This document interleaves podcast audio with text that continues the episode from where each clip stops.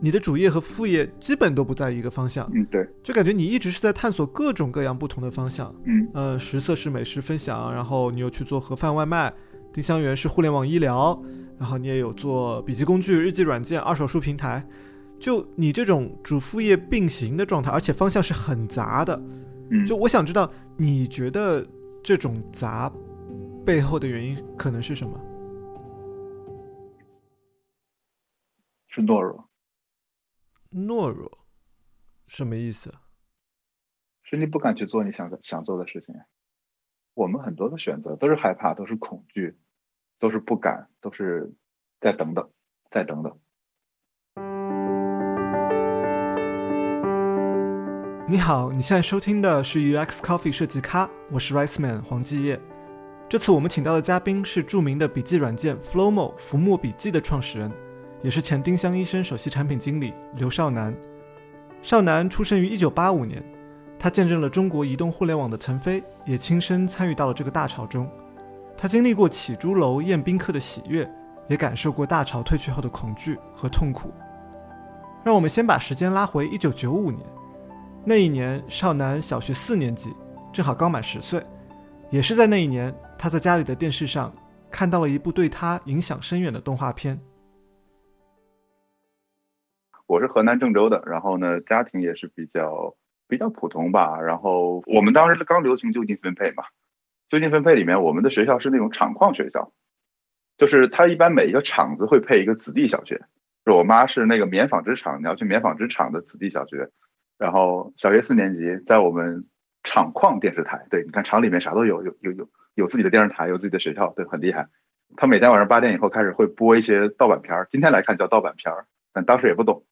然后呢，我看了半节《天空之城》，就没有名字或者就没有翻译、没有文字、没有字幕，就是一个你都不知道他在干啥。但是当时惊呆了，就是当时他们刚登上 Lapta 的那个时候，登上那个《天空之城》的时候，就我被那个想象力和那个画面，就是完美的契合了你内心所有对于科幻片的想象。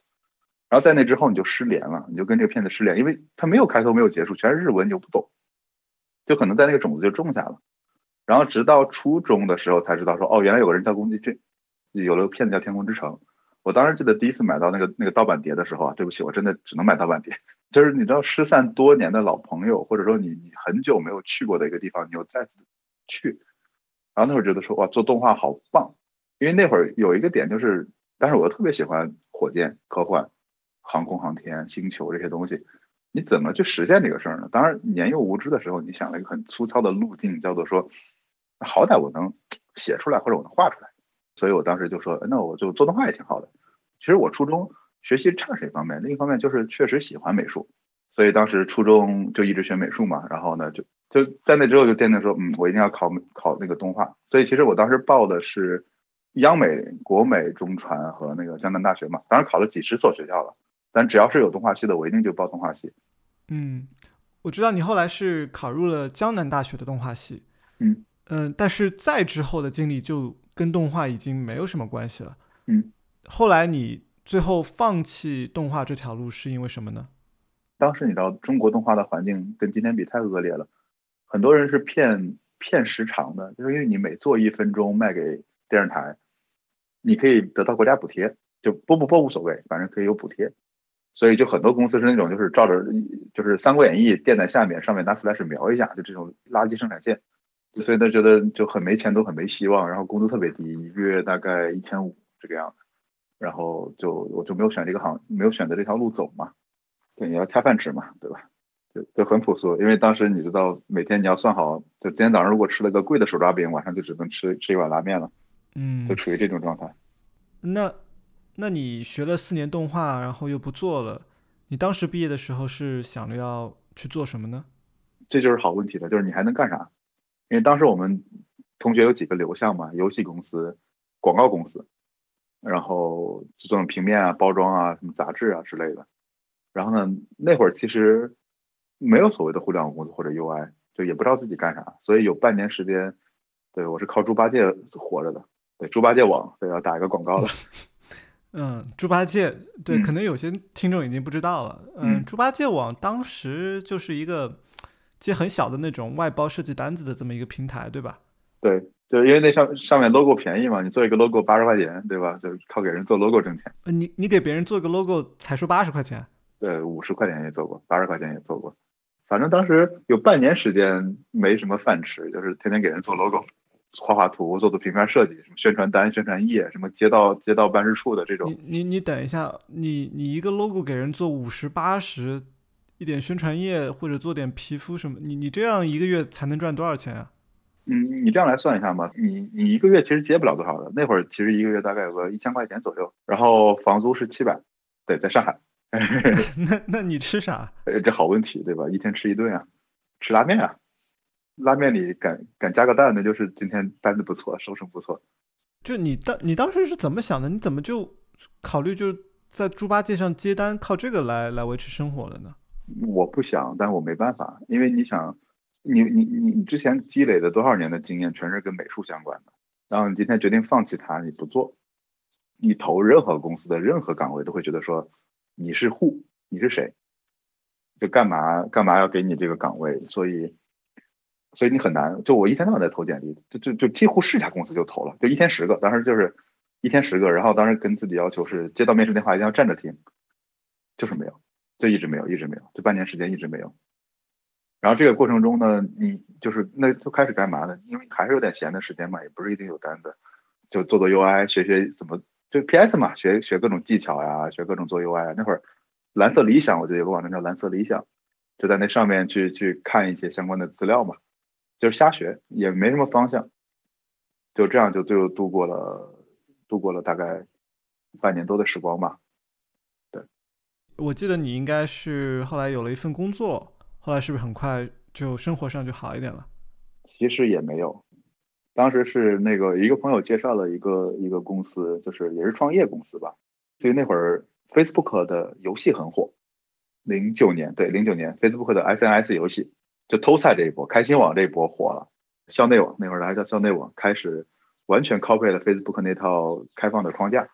然后呢，就是当时有一个朋友说，一个老板有资源可以搞定人人网的这边的游戏上架，据说这玩意儿很挣钱，所以想找个团队，就大家一起做这种游戏，就社交游戏来挣钱。所以那会儿还挺早的，啊，然后那会儿呢就去了，然后也没几个人吧，整个公司从开始到倒闭大概也就。七八个人干了有大半大半年一年，最后这个游戏都没上线，这是悲剧中的悲剧。第一是策划也不行，不知道从哪从哪个公司里面偷了份策划书或者拿了份策划书出来。第二就是工程能力也不行，就服务器里面同时在线五个人就 crash 了，就基本上这种这种感觉。在那之后我就意识到一件事，就是纯粹奔着钱来的一个团队的氛围是特别差的，因为只要只要一出事就对方傻逼嘛。因为所有人能奔着就是一年之内，嗯，大家过来分钱，就这一件事，然后大家冲着钱过来，就所有人的那种那种状态就特别的差。这这这，那听起来这也不是份正经差事儿，就就你那个猪八戒，从猪八戒到这个也没强多少。好一点，每个月有固定工资啊。行，怎么然后呢？就倒闭了之后呢，又回去做猪八戒了？对，就是又又没工作，又失业了。二零一零年，在各种机缘巧合之下，尚能加入了上海一家报社旗下的新媒体业务部门。也是在那一年，苹果发布了在今天看来具有里程碑意义的 iPhone 四，苹果 App Store 第一次进入中国市场。那时候的少男隐隐的感觉到，一个新的互联网时代即将到来。我我记得非常清楚，因为我的我当时看了那个发布会，就第一次看到 Retina 屏的时候。就整个人被 shock 被惊呆了，因为在那之前那分辨率都是七十二嘛，第一次有分辨率超过三百以上，达到印刷级别，那那会儿觉得就无法想象。但当时对于媒媒体公司来讲，觉得说就天哪，就就不知道该怎么办了，这世界要变。那会儿就感觉每天都在刷新三观。我知道你后来从那个媒体公司走了以后，呃，一一年到一四年你是去了百姓网，嗯，就是做同城分类信息的，嗯，百姓。应该也算是当时一个很不错的公司吧，然后，嗯，应该当时也是一个比较火的赛道，因为我记得有好几家公司就拼命在那里打广告，就很热闹。嗯嗯。然后你一四年的时候决定离开百姓网，要自己出来创业，呃，是当时是什么让你下了这个决心，说让你离开原来那个比较舒服的环境，自己出来做的呢？其实当时离开的一个很重要的原因，就是我觉得移动互联网的大潮来了。就那会儿，我觉得说，我非常想做 App 上的事儿，但是因为公司的主要的流量和业务都在网站端，以及在所谓的三 G 端，就是给那些非智能机用的那个三 G 端。然后呢，那不是我很喜欢做的事儿，我还是想去做做 App 相关的东西。就你，你是在生活中感受到了什么？你那时候是已经换了 iPhone，就是已经感觉到你你生活越来越被手机端的这些 App 给占据了，是吗？对对，你那会儿就觉得说时代来了，就真的是时代来了。当时有一个有一本书很出名，或者一个概念叫 Mobile First，就移动第一嘛。很多人会强调这个就 Mobile First 的这个概念，包括身边的媒体，包括你看到了很多报道都有这个迹象，是说这个移动互联网的大潮要来了。对，包括那会儿还有很多，比如豌豆荚，包括安卓里面的米 UI，就包括当时我还有创新工厂，创新工厂还投了很多的这种这种新的公司，然后包括当时还有很多这种 KK KIK，那是就是微信之前嘛，大家一直 diss 微信，就是说微信超了 KIK 和超了那个 TalkBox，就就那个时代，就是你可能睡一觉出来就发现第二天变了，就就真的是有这种感觉。嗯，就是你感觉你那个时候是不是有种蠢蠢欲动的感觉？就你身边的同事啊、朋友啊，就对，就可能有这样的例子。对对对，而且那会儿你看所有的这种跟今天不一样，今天创业其实都是老兵创业，对吧？成熟团队、成建制团队拿很多的风投，那会儿就是哎三四个人不是捣过一个东西，啪爆了，都是这种感觉。你觉得说比可取而代之，嗯，会有这样的膨胀吧？就自我膨胀。唯一的可能纠结的就是离开这边。会不会有一些什么收入上的减少嘛？因为当时还有点期权，然后呢，但年轻嘛，对吧？我那个合伙人说：“哦，你都自己要创业了，对吧？还在乎别人那点期权吗？”啊，想想挺傻的，好几十万的，就在上海买一平房子，我就能百分之两百的赚回来。对，后来我们就没要，就就放弃了期权，就去创业去了。就真的年轻，真的年轻。嗯，哎，我能问一下，你那会儿在百姓网挣多少钱吗？方方便说吗？呃，三万左右。三万多，还是还是 OK 的。嗯，月薪三万多，那那真的还挺多的。一三一四年的话，是挺多的。百姓网的福利极好，那会儿每年有几次 outing，然后早饭管早饭随便吃，晚上晚上可能两个团队一起吃饭就可以报销，各种各样的福利就特别好，就真的跟硅谷很像。那也挡不住你的蠢蠢欲动，还是想出去做。对，就是，总总想留下点什么嘛。嗯嗯嗯。行，那好吧，那我们来聊聊你的第一次蠢蠢欲动的这个这个创业经历吧。嗯，可以可以给听众打个打个底，这其实是个大起大落的故事，对吧？我们先聊聊这个大起的故事啊。我觉得不是不是大起大落，嗯，那叫出道即出道即巅峰。呃，好吧，那那对，我们就来讲讲这个出道即巅峰的故事。呃，你要不先跟我们讲一下你当时做的这个产品叫什么？我那个产品叫十色，呃，十色是这么一款产品，就是 In Instagram 当时很火。我们当时做的其实是我们在想，呃，当时朋友圈也刚开始流行，然后呢，所谓的网红这个词其实当时还没有没有这个词，所以当时我们就在想说，我是学设计出身的，然后我那朋友很喜欢拍照，那 Instagram 已经被人做了，加滤镜我们认为没有意思，所以我们当时有一个朴素的感觉是。滤镜重要，但不能赢得，就是不能赢得这场战争。你看，你还要做一个网络比较厉害，这是第一个判断。第二个判断是说，大多数人都愿意往朋友圈里去晒图，我们能不能利用他晒图的这个这个机会，去获得更多的东西？那一个用户的相册里有什么东西呢？第一，自拍，对吧？姑娘们肯定是大量的自拍。然后第二是旅游，当然很多人做游记，但其实你再想想，邮寄的照片不多，它是一段时间多，但长期来看并不多。剩下有个什么吃，食物，食物是非常多的，因为那会儿刚有手机，大家就都叫不叫网红店了，就那种做的很精致的小店，大家开始拍照什么的。我们就在说，那能不能通过给他的照片美化，让他往朋友圈里晒，得到更多的点赞，来获取这个所谓的今天讲叫 POI 信息啊，就是这个这个相关的什么什么店呀、什么菜呀、什么位置。而且我们当时就认为我们比点评先进，是我们知道哪道菜好吃。当时点评其实是没有菜单的，只知道这家店在哪儿，几点开门，其实没有菜单的，只有一些可能别人说，哎，什么东西好吃，所以有这么一个背景，所以我们说，那我们就做从吃下手吧，因为至少排第三嘛，对吧？第一是自拍没了，然后呢，旅游不确定，对吧？第三个吃肯定是能排上号的，然后我们就从这个地方下手，而且当时就被蛊惑了，就蛊惑是说你会听信别人，有什么大赛道，吃食大赛道，衣食住行这种大赛道，你会有赛道理论，你会有什么就被这种被别人影响到吧，所以就选了这个方向。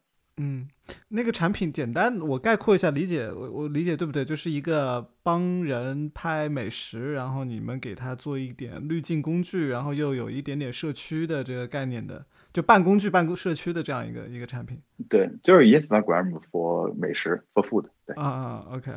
那那会儿这这个产品一开始它它有自造血能力吗？就你们你们应该不能赚钱吧？就这种半工具半社区一开始肯定不能。OK，所以肯定需要融资吧？对。融资很快，因为第一是我们的天使投资是当时百姓网的一个合伙人，然后很快呢就就就就给投了我们一笔一百万人民币吧，就很快就给了一笔钱，然后我们就开始去做了。那会儿就直接直接连协议就没签，就直接打仗上了。我那会儿真是没创过业，今天来看我都想抽自己。拿到钱之后，你知道第一件事干嘛吗？嗯，对，就被资产阶级思想毒害了，就是想去租租个小别墅。真去租了？啊，真租了，因为当时是那个，当时是那个，我们我们我们当时小红书我们差不多同期创业的嘛，嗯，然后然后小红书我们早期还经常联系，就是他们租了一个小洋楼，哦，然后我们当时去看过，因为他说租完小洋楼招人效率很高，因为刚开始我我是我是我就在一民居里面干活嘛，就招人挺难的，你让人上民民居里去面试，那压力还挺大的，跟骗子一样，嗯，然后后来看完看完小红书，觉得挺高大上，当时就在上海租了个。一小间吧，五万块钱一个月也挺贵的。一小间在哪儿啊？在新华路，长宁区新华路附近。因为我们也住在那附近嘛。然后你你你你，这是第一笔嘛。第二笔是接下来就是整个发展还挺快的，因为那会儿增长是非常快的，就很快可能日活就快到十万了。因为那会儿只要你做的不太烂，然后好看一点，传播是非常非常快的。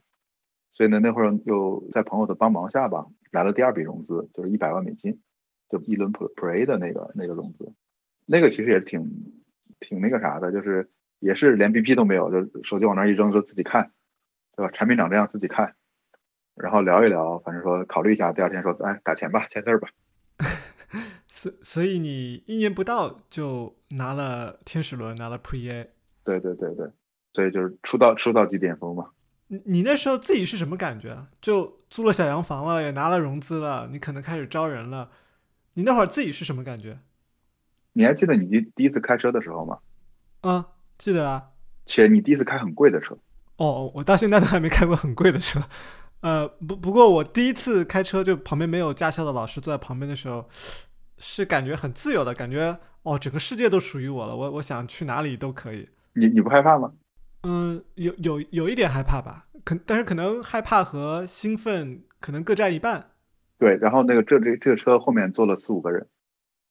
不是你自己坐了四五个人，然后你在一个高速的高高速公路上，可能大家就是你刚从驾校出来，你就要上一个一百二十迈的高速，后面坐了四五个人，嗯，而且你去的那个环境，就所有的交通符号、所有的道路你都不知道，没有 GPS，没有导航，没有微信，你上高速了，你不知道你要去哪，就就是那种感觉，就那会儿就有这种迷茫感吧。我在想，你除了这种迷茫感，是不是也会感觉挺爽的？至少至少刚开始的时候，对吧？对，因为我们当时产品增速很快，然后四处被推荐，就还是很爽，整个用户增长量也很快。我们当时就点评就离我们大概四条街，就觉得说货可一战。当时增长很快嘛，就是每天的那个产生的图片量大概就将近十万的量级了。然后当时点评是三十多万点评，我记得就是问了一些，反正拿到一些渠道不一定对，但至少大家差不多在一个量级上面嘛。那会儿就觉得说，哎，好像。对吧？你想，我们才几个人嘛，那会儿五六个人。对，如果照这样下去的话，我们的 PY 信息又多，图片又漂亮，内容又多，我们是不是嗯货可一战，对吧？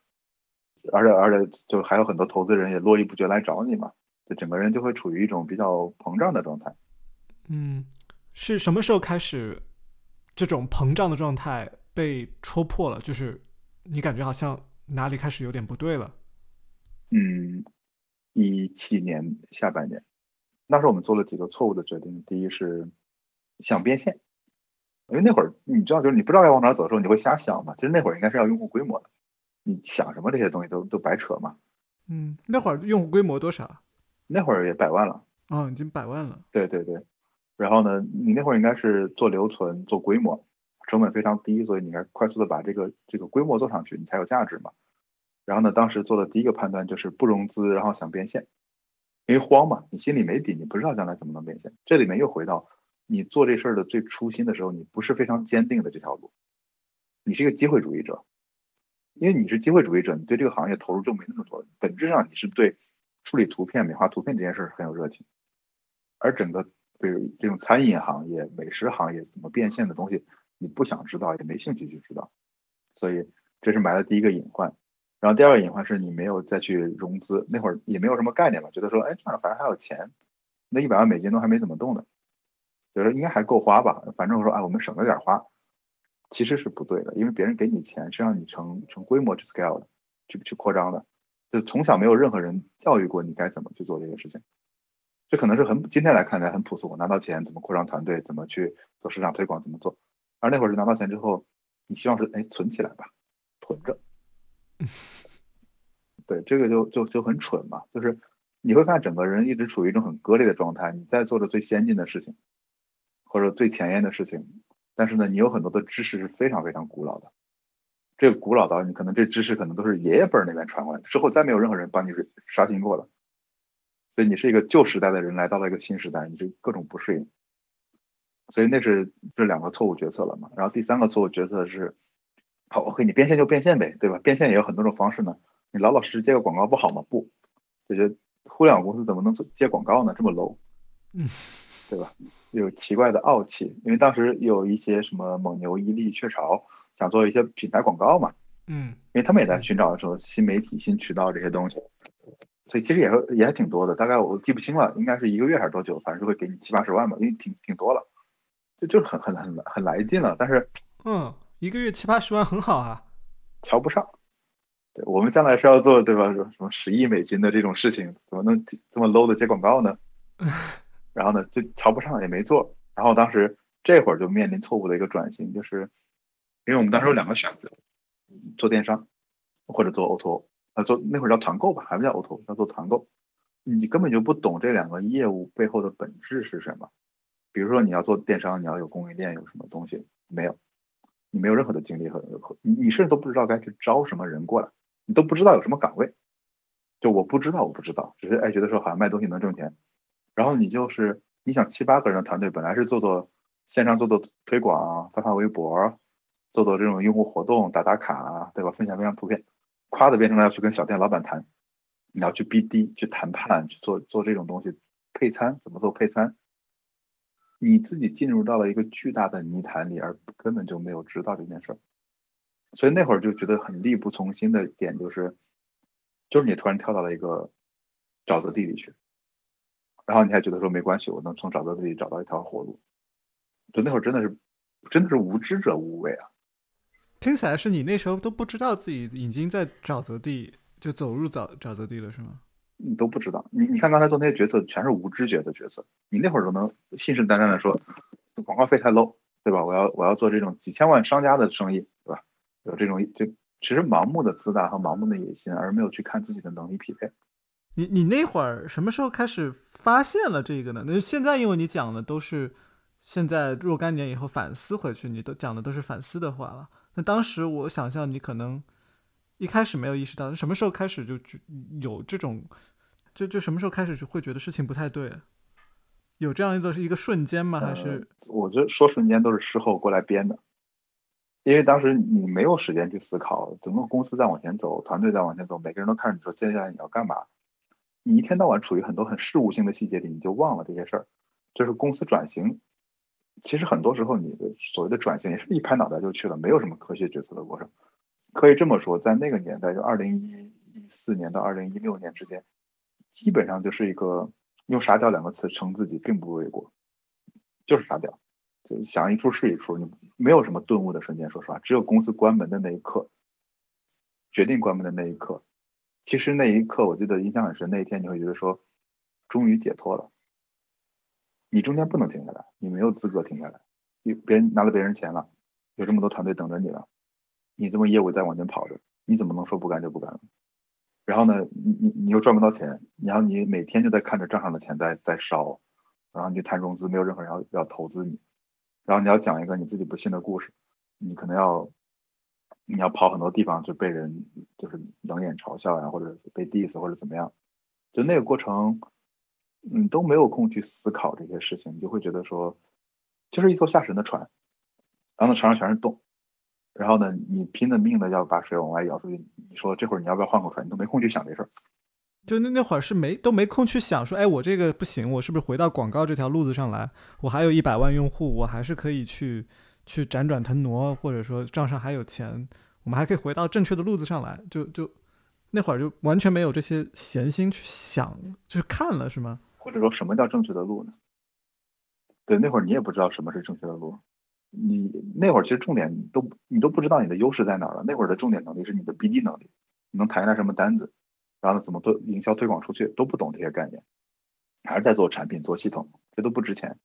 然后做到后期又觉得做不动了，后来就说做外卖吧。然后我们就真的自己去做外卖了，自己开了个餐厅去做外卖了。那就完全进到你自己不擅长的领域里面去了。你那时候外卖卖什么？我们卖盒饭。啊。我们在一个很小的区域里面，在上海的那个静安寺那边。然后呢，我们开了两家店嘛，然后主要是做那个就是便当，就外外卖便当。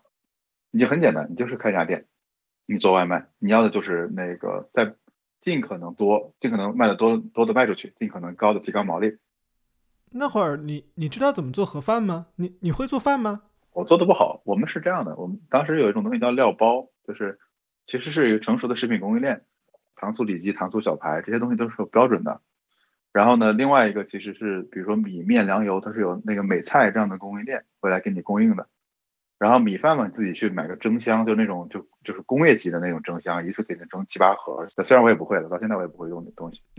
就它就相当于是说，隔水加热，几分钟捞出来，剪开倒进去，然后米饭一勺扣进去，然后呢盖上盖，贴上条，发出去，完了。嗯，对。不是你，你怎么说？一开始也是学动画的，然后设计师、产品经理，一直在互联网行业里面。你当时怎么就？就突然去做盒饭了，然后怎么就突然进到食品这个食品外卖这个行业了？就还是那会儿，我觉得是狂妄吧，年少无知的狂妄，就是觉得那我能学嘛。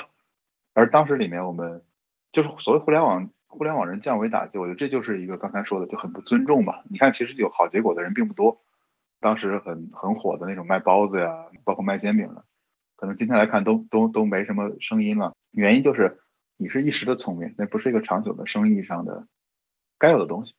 比如当时我们有一个很强的竞争优势，就是我们当时的系统是自己写的，然后我们当时做的整个餐饮里面的整个工作流，就那个 workflow 是我们自己设计的，以及我们整个的那个呃对于报损的控制，对于数据的应用还是效率很高的。所以我们那个很小，那个大概就是十十几平不到，然后呢，我们可能能中午能产两百二十份饭。就这个效率很高，然后呢，报损率是非常低的，因为我们是靠自己系统去预测的。我大概在今天十点左右，我就能知道今天我该生产多少份饭了，因为它那个曲线是每天都差不多的嘛。那小店老板肯定不会看这个事情。以及我们当时比如说有自动接单系统，有饿了么、美团自动接单、自动汇总，然后整个在里面的那套看板模式，我们是跟那个麦当劳有点像。你看麦当劳点完餐都不有看板嘛，然后后厨也有看板，所以我们整个是这种看板流的。就其实今天来看那套系统也不过时，就是你要真心的一辈子想在这个行业里面发展也还不错。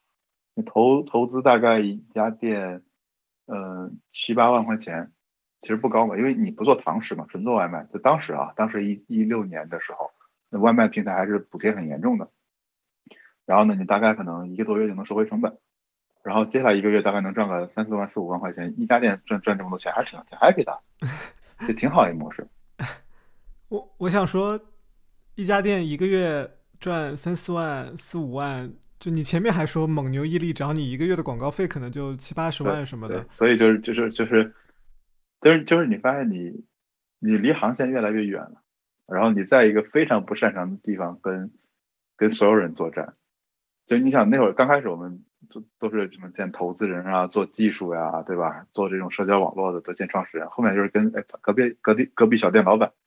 讨论一下你这个你这个饭盒哪边买比较便宜？嗯，所所以那会儿都其实旁观者已经提了很多次了，我老婆都说了我很多次，你说在那瞎闹啥呢？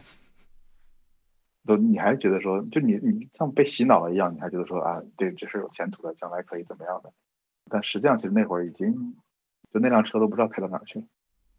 嗯，你你差不多应该是卖盒饭卖了一年，呃，最后是怎么决定说要把公司关掉了呢？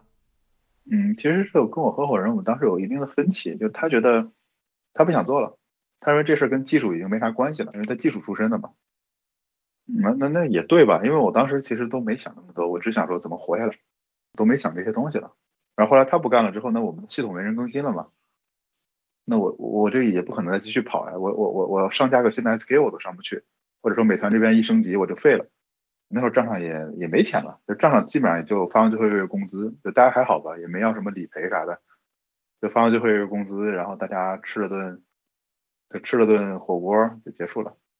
而且就为什么说高开低走？你想刚开始我们是在小别墅的屋子里面，我们最后下档公司的时候是在一个老旧的民宅里面，那个民宅只有一室一厅，只有十几平，又是办公室又是仓库嘛，因为离我们的那个厨房很近嘛。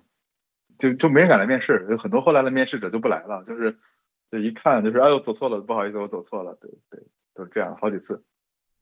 你前面说你你还记得就你关公司那一天，你跟大家说散伙，呃，你还记得你那天是什么样的状态？是是怎么跟大家说这个事情的吗？其实其实所有人都如释重负，真的，所所有人都觉得说哦太好了，就是这种感觉。就不是我们想的什么很很难过什么，不是，是所有人都觉得说我解脱了。那会儿就觉得说，一方面是自己觉得解脱了，另一方面就是陷入到了完全的自我否定里面。就是就是那会儿觉得说，你都已经像产品你也不摸了，对吧？设计也不做了，你开始卖盒饭了，还蒸米饭了。而且这次你想整个这一路的奇幻漂流里面，你是没有什么目的的，你只是在体验，或者说你是在为了创业而创业。就你想创业，而不是想做一个什么东西，你把这个路径变成了目的，因为创业是为了实现什么东西。但你认为说创业本身即目的，我想创业，我想自由，对吧？我想，我想怎么怎么样？但那那那个是路径啊，它不是目的。所以，所以这次创业，包括后面中间也有过可能半年的时间，我们是大概十一月、十月、十一月关掉的公司，然后有个小半年的时间。又是半年多的时间，是处于一个很很空虚、很迷茫、很害怕的状态。就你不知道你们接下来干嘛，因为你也不想做餐饮了，你也不想再去开开外卖店了。你知道很多供应链的联系方式，你也不想用了。虽然你现在就我现在包装那个东西速度特别快，对吧？收银效率也很高。对，但你也不会再做这个东西的。但那会儿你就怀疑自己了嘛？就是因为你想有很多同期的公司可能做的也很好，然后。你也不知道该干嘛，而且就那会儿，你想一七年、一六年的一七年，其实市场是很惨淡的。然后那会儿又出来了很多所谓的新的名词啊，什么这种 SaaS 啊，什么这种，对，包括 O2O 该怎么挣钱，有很多什么新的上门。而且那会儿你会发现你都不擅长了，你都不懂，你觉得你过时了。那会儿，而且正好你三十岁，你正好三十岁，然后呢，正好陷入到一个全然的自我怀疑中，就又是中年危机，又是创业失败。就整个人处于一种非常差的状态吧。三十岁的少男带着强烈的自我怀疑，来到了又一个职业选择的十字路口。广告之后，我们马上回来。本期节目由 UX Offer 赞助播出。如果你喜欢我们这档播客节目，那你也很有可能会想去 UX Offer 的公众号看一下。作为一个专注于 UX 设计留学和职场培训的机构。UX Offer 会经常邀请行业大咖来给大家做线上直播分享。嗯，这些嘉宾有像在 Google、Facebook 这样的硅谷大厂的资深设计师，也有在北美顶尖名校就读的博士。他们甚至还会邀请人类学家来讲讲怎么用一些人类学的方法去做用户研究。如果你对像这样的内容感兴趣，那你就可以去关注他们的公众号，这样就不会错过他们的直播课通知了。微信搜索 UX Offer，UX。O F F E R。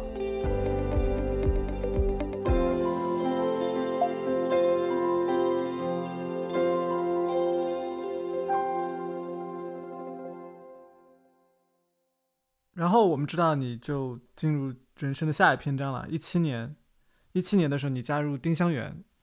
当当时是为什么？为什么就加入了丁香园？就因为你有两个选择嘛，一个是相当于其实在找方向，在继续创业，要么就加入一个相对成熟的公司。为什么当时选择加入一个比较成熟的公司了呢？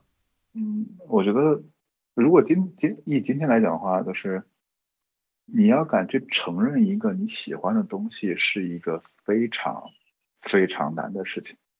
就人太容易欺骗自己了，或者人太容易被别人影响了。你不敢说你喜欢什么，就至少在那个当口，你不敢说你喜欢什么。你又回到了说大赛道、大方向，对吧？医疗、医疗大赛道、教育大赛道，然后当然做的判断比较朴素嘛。第一是团队人还不错，张老板啊什么这些人都还是挺挺好、挺 nice 的人，挺挺正直的。然后第二呢是，哎，觉得丁香园头部公司，然后呢积累也挺多，然后数据也很多。当然朴素的判断是谁有数据谁能赢嘛。对吧？谁积累数据多，谁将来值钱。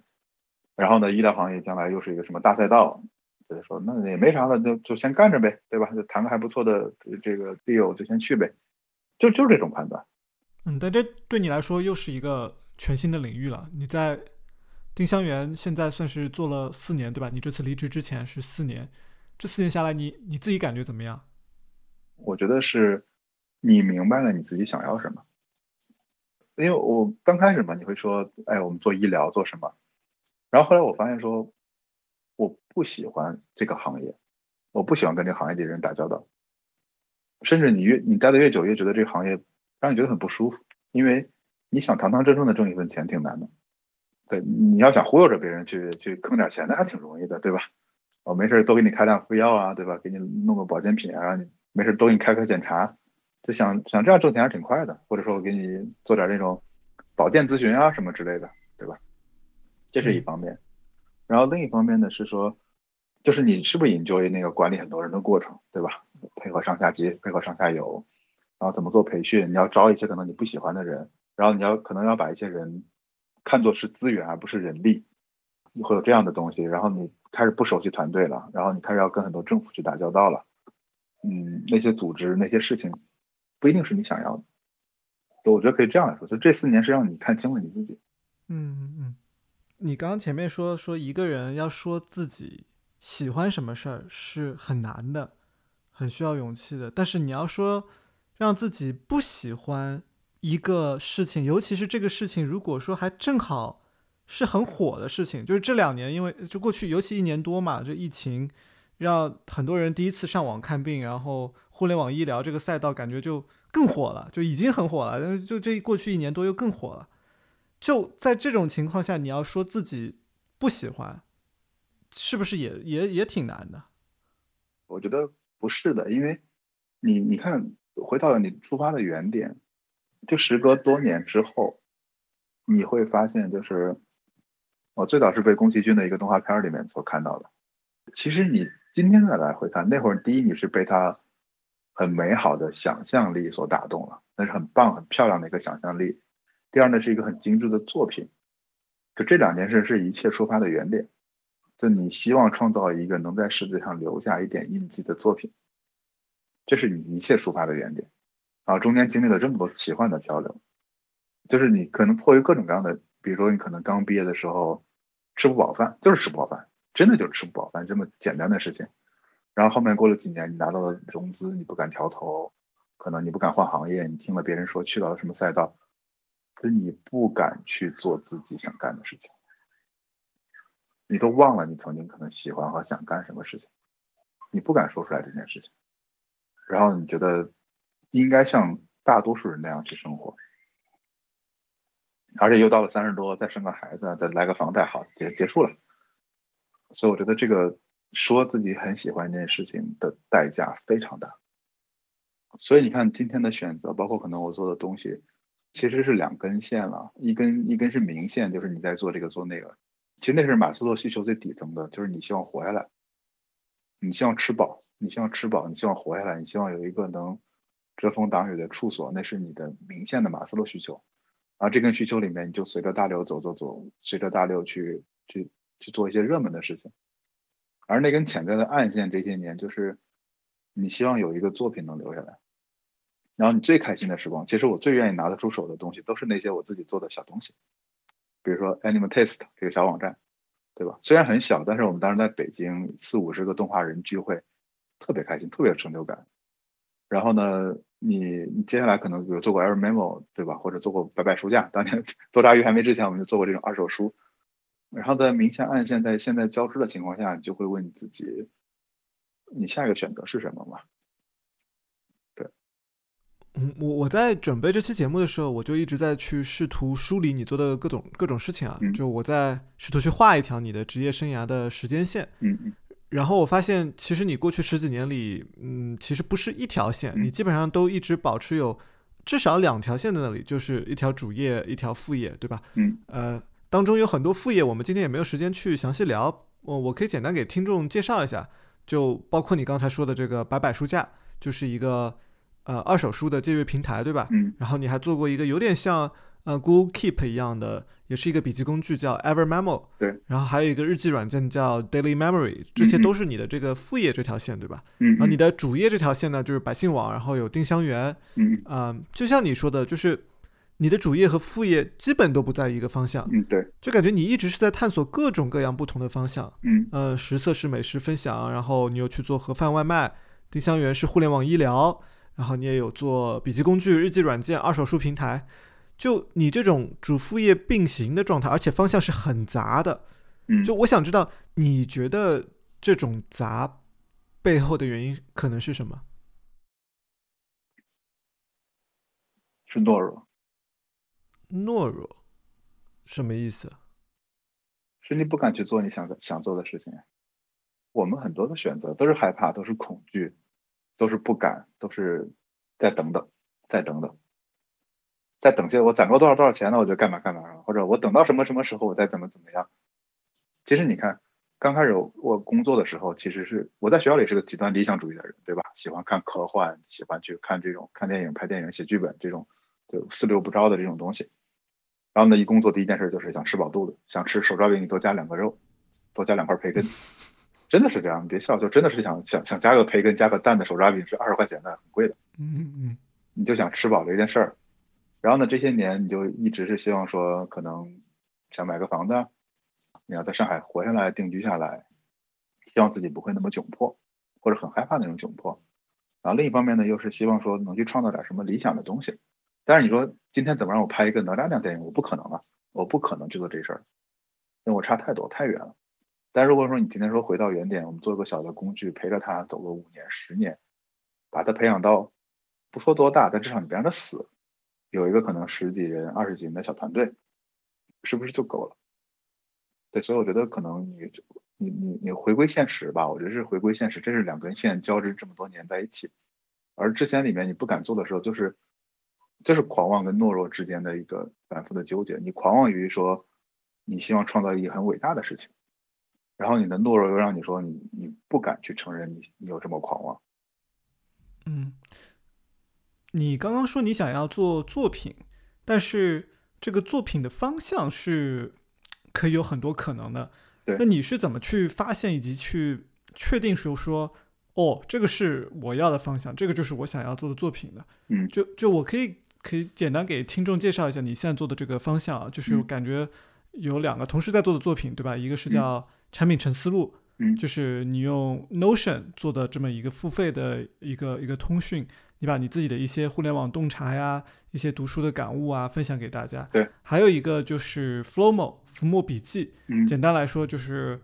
呃，一个基于卡片形式的笔记工具，对吧？对。就就我想知道你是怎么知道这两件事情，或者说这个方向就是你想要做的东西呢？嗯，我觉得我们说，我们都会说我喜欢这个，我喜欢那个。其实，其实最终来看，我们其实选择的是一条我们最能忍受的路，而不是我们最喜欢的路。如果你在一件事上能比别人的耐受度高很多，大概率这事儿是你喜欢的，否则你不可能耐得住。嗯，就比如举个简单例子，就是我居然惊喜的发现，我还比较擅长游泳，因为我有一段很胖嘛，我想减肥，然后我就去跑步，不行，腿疼，跑不动，喘不上气。骑自行车嘛，就是感觉有点危险，就是路路况不好，跳操什么的都不想去。然后哎，去游泳，游泳发现说游三十圈跟玩儿一样，你你不是说你很爽这件事，而是。我耐得住，别人可能游十圈游不动，我游三十圈没没感觉没事儿，就起来洗洗脸继续干活去了。那又比如说，可能我写产产品陈思路，我写了四年，每个周末大概也要放进去，可能五个小时，最起码现在可能都要到十个小时。就包括你们俩做 UX Coffee，你花了这么多精力去做这事儿，我早就放弃了。我我我我是不会买个麦克风放在这儿，然后你交代我这么多事儿，我们俩才录的。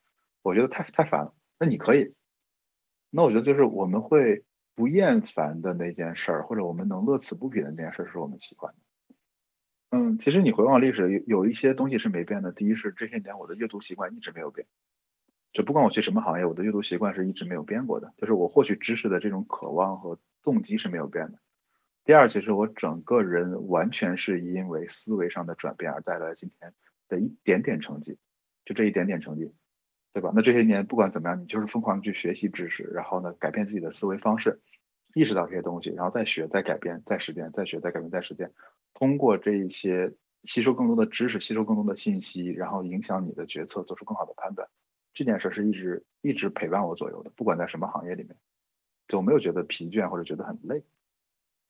甚至可能，比如说可能写成思路写累了，我去看本书，看本书，待会儿做会儿做会儿 Flow 的设计，我觉得已经是休息了。这对我来讲就是休息，就是在玩。昨天我可能做 Flow 的官网做了大概十几个小时吧，就是就一抬头，哎，十二点了。就这个事儿，我觉得。我没觉得它厌烦，没没觉得它很很枯燥。那其实我说为什么会做到 Flowmo 也或者说做产品陈思路，我觉得这两者是它两者是有正相关的。因为我第一次用 Notion 的时候，我是觉得我很久没有见过这么让我眼前一亮的东西了。它是一个新的东西，一个全新的东西，一个我无法描述的东西。它让我很兴奋，兴奋到我每周五在它的 blog 上蹲更新。就我很期待那个小蓝条出来，我特别期待。我已经很很多年很多年，我没有去去期待过一个产品这么这么更新了。然后呢，在这个过程中呢，我又会把产品陈思路给重新编织起来。然后在这个编织的过程中，我会觉得说，原来消费很多的信息，消费整理信息是我的一个喜欢的事儿。但另一方面，就这事儿它确实有经济回报，那不像之前那些年创业做的东西全是叫好不叫座，就大家觉得很棒很棒很棒。对，就是下下个月的房租呢，你自己看着办吧。对，就它有一个。正循环，你你怎么确定它不是另一个实色呢？就是这个，你做 Flomo 的状态和做实色的状态，你自己感觉你的这个状态有有不一样吗？有，哪里不一样？我知道它几年后的样子，我知道它一年后、两年后、三年后、四年后的样子，就我能看到，我能很清晰的看到，就这，我觉得这是两者本质上的差别。就是之前的想象力很大很广，但它是空洞的。今天的想象是小的、具体的，但它是有很多后续的东西支撑的。就我希望今天跟你们聊这句话立在这儿之后，我可能希望，比如说五年后我再来听这个博客，我希望我说我没有打脸吧，虽然很可能大概率会打脸。会，你做 Flomo 这个东西，会不会有人去？质疑你说：“哎呀，这个笔记工具嘛，不就这么多笔记工具，而且就是个工具，就是个给大家记笔记的，这这能有做多大呀？这个东西，这个天花板，商业化的天花板是不是就这点啊？用户规模是不是也就多少啊？你这个好像是给你自己做的一个小工具啊？这这会有这样子的声音吗？那何止是会啊，那简直是如雷贯耳，对，一天到晚就是这种，对吧？很多很多很多很多的。”我会我会问下一句，so，然后呢？我我我最近有一个很蠢的洞察，或者说太后知后觉了。我没想清楚以前为啥我要挣钱。你看我刚才给你讲的那个，就是一方面挣钱就想多吃个手抓饼，就想吃饱饭。再多的钱干嘛呢？其实我也没什么奢侈性的消费，我我又不不去买豪车，又不去买奢侈品的，对吧？那我挣钱干啥呢？我我这这些年最主要的就是心态上的变化，以及。自己的逻辑开始慢慢自洽了，就你不再听信别人说的那些东西了，你会觉得说，OK，我知道了，你说的很对，但我有我自己的路，然后我这条路的代价我自己承担。嗯，对我我觉我觉得我也是这种感受啊，就因为前后对比七年时间特别明显，因为那会儿你跟讲十色跟我们讲十色的时候，你说大家说吃是大赛道，社交，照片滤镜，对吧？这个。就是那会儿，就是外面的人会讲，哎，这个天花板高，这个商业前景好，对对对对，对你对你会产生很大影响。现在反过来，别人说这个天花板不高，这个商业前景不好，这个是个小众的东西，嗯，对你 没有影响。就是他们说的是一套话语，正着说反着说，但是七年前和七年后感觉好像你完全是两种心态。对，就就其实其实我就说人最容易骗的是自己，和最难认识的也是自己嘛。就我我我记得有一次那个白光来杭州，我们俩聊，我们当年做过白白书架，当年做过可能 Animal Taste，然后当年做过他做过一个布丁动画，这都是我们很喜欢的东西，但是我们不敢去追求它，就是因为我们骗自己说太小众了，他挣不到钱，对吧？还是听听大多数人是怎么想的，我只是跟着这些人走了，而你忽略了那些东西其实是我们最有独特价值的地方，就是你去追逐流行，你永远追不到流行。所以七年前跟七年后，我觉得是对自己的认识更多了吧。今天我做这些事儿，我很我很我很我很 enjoy 这个过程，我很享受这个过程。然后呢，它有意义，它再继续发生，它是不是就够了？我还是能感觉到你的这个话语里面是很不一样的。你这次很强调，就我刚问你这个问题，你就说你你你说你很享受现在的这个状态，嗯，你很在意的你自己个人在这件事情里的状态。是不是享受的？是不是 enjoy 的？嗯，但是在我们之前刚刚聊食色的时候，你几乎从来没有一次去讲你当时是不是你自己个人是不是 enjoy，然后好像聊的都是团队能不能活呀，这个拿的钱啊，然后接下来是转型啊什么的，就是你好像没有很看重自己的个人的状态，是不是有这样一个不一样的地方？我在想，因为那会儿欲望太大了，欲望太大，给你的欲望，你希望说。赶紧上市，赶紧成名，赶紧融资，赶紧扩大规模，赶紧日活过百万，那都是你的欲望。欲望会让人痛苦，不是说没有欲望不好，但是欲望会让人痛苦。以前的创业，我是希望说，就所谓的赶紧上岸嘛，就赶紧做完什么什么第一，我就可以怎么怎么样了，对吧？就赶紧就河边赶紧跑两下，赚到一笔钱，赶紧跑，了，以后再也不来这儿了，都是有这种投机的心态。但现在的心态是说，我也会有。不满意，我也会有焦虑。比如这周我就刻意不看任何数据，因为我上周看数据看得我很焦虑。我这一周没有打开我的数据管理后台的面板，否则否则你每天看到说，哎，今天比昨天跌了一点，你虽然知道为什么跌，但是你还会很焦虑，说，哎呀，是不是不行了？哎呀，是不是走下坡路了？哎呀，后天会比今天还好一点吗？就你会陷到这种恐惧里面。所以我觉得现在更多的不是想克服恐惧，不是想克服欲望，而是跟他们在一起。我跟他们，我就跟他们在一起就好了，就我不让他压压倒过我。然后，比如今天很忙，但是太阳出来了，我还是想去公园里面转一转。就不要因为说今天数据跌了，导致我今天没有空欣赏这么美的杭州，得不偿失了。就所以，所以像你刚才说的，它更平静了一些，它更平静、更具体了一些，而不是很惶恐，惶恐在过去或者未来。然后你就可以认认真真把一些小事儿给做好。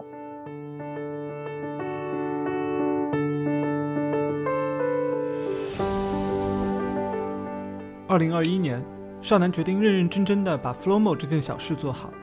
尽管在这个过程里，他还是会焦虑，还是会痛苦，但和七年前相比，这一次的他显得更平静、更从容了一些。少男告诉我，在丁香园那几年，他工作上事情很多，压力也大。他几乎就没怎么去杭州的山里转过，而过去这半年里，杭州大大小小的山景、公园和咖啡店，却成为了我在上南朋友圈里最常看到的东西。